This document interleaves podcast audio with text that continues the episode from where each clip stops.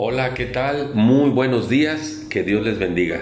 Llegamos al último capítulo de la profecía de Miqueas, el capítulo número 7, un capítulo que nos enseña grandes lecciones y nos llena de esperanza.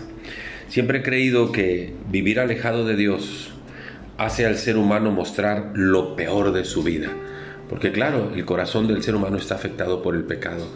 Y si añade a eso que vive lejos de Dios, pues entonces el hombre saca lo peor de su vida. Tal era la situación en la que vivía, en la que estaba viviendo mucha gente del pueblo de Dios. Miren lo que dicen los versículos 3 y 4.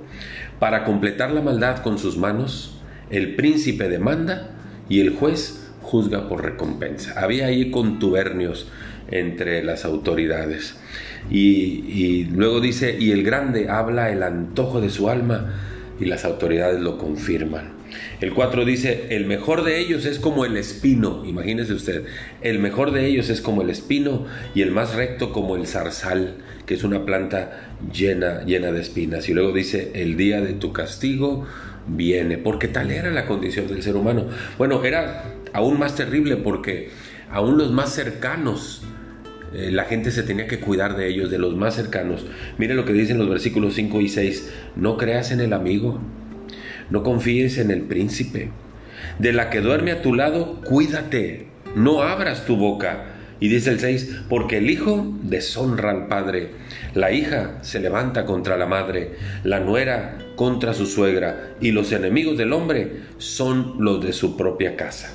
Pero en medio de todo esto, había quien mantenía la esperanza en Dios. Y entonces dice el versículo 7, mas yo a Dios miraré, esperaré al Dios de mi salvación, y el Dios mío me escuchará. La pregunta que tengo que hacerle aquí es, ¿en base a qué puede una persona creer que Dios puede cambiar su situación de vida? ¿En base a qué puede una persona estar esperando que Dios bendiga y prospere su vida? Pues es en base al conocimiento de Dios.